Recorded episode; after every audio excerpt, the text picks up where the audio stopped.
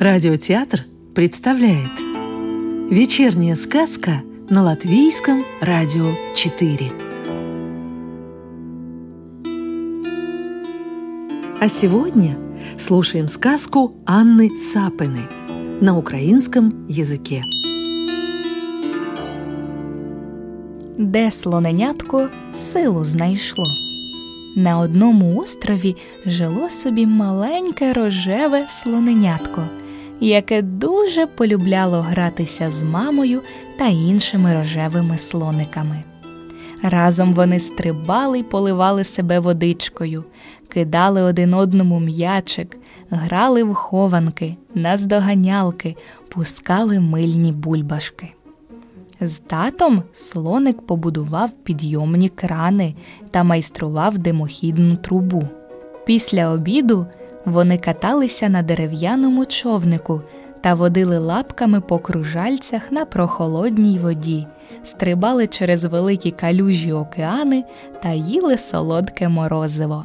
З мамою слоник будував фортеці з подушок та замки з м'яких ковдр, співав мелодійні пісеньки та грав своїм довгим слонячим хоботком на краплинках роси, квіточках та тоненькій травичці усілякі дзвінки мелодії. І так минала година за годиною, щодня в іграх та розвагах. Але під кінець дня сил на ігри ставало все менше. Слонику здалося, що його сила витікає через хобот, а йому все одно хотілося грати далі без спочинку. Слоненятко не знало, що робити, бо сил на ігри майже не залишалося, а гратися ну дуже хотілося. Тоді рожевий слоник пішов за порадою до своєї мудрої матусі. Велика матуся слониха теж була рожевою і дуже красивою, із великими, наче вітрила вухами та довгим придовгим хоботком. Я дуже хочу гратися, але всі сили кудись поділись. Я навіть впав та трохи забився. Це все тому, сказала мама слониха, що твоя сила витікає через хоботок. Коли ти граєшся, бігаєш, стрибаєш, ти витрачаєш силу. Аби ти знову став сильним, тобі треба силу відновити. Слоник розкрив свої вушка вітрила та вигукнув Мамо, я ж гарно їм свою улюблену вівсяну кашу з родзинками. В ній теж сила є. І це добре, бо їжа також дає нам силу та енергію, але цього мало. Тобі треба відпочити, і тоді твій хоботок знову наповниться силою.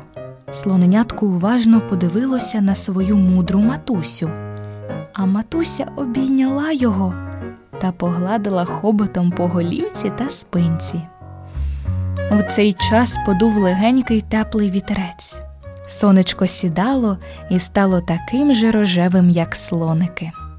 Слонику стало дуже приємно, що мама його погладила. Йому захотілося полежати на м'якенькому, тепленькому пісочку та подивитися на яскраво рожеве сонечко.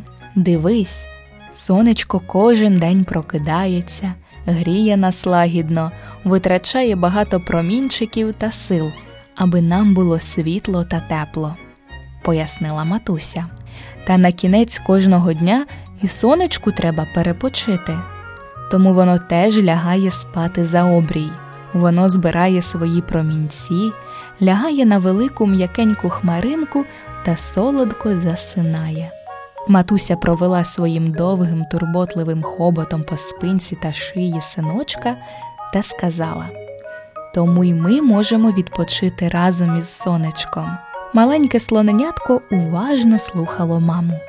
Йому захотілося, щоб мама та сонечко були поруч, а сонечко вже почало свою подорож за обрій. Воно спускалося все нижче та нижче і ласкаво торкнулося до слоненятка. Воно почало стрибати по лапках слоника, по його животику та спинці. Потім теплі промінчики з'їхали з хвостика, наче з гірки, та перескочили на вушка та хоботок. Слонику було лоскотно та приємно. Коли сонечко торкнулося оченят, Слоник витягнувся на пісочку та задрімав, а матуся обійняла та легенько погладила сонячно-рожевого синочка. Маленькому слоненяті наснився приємний сон.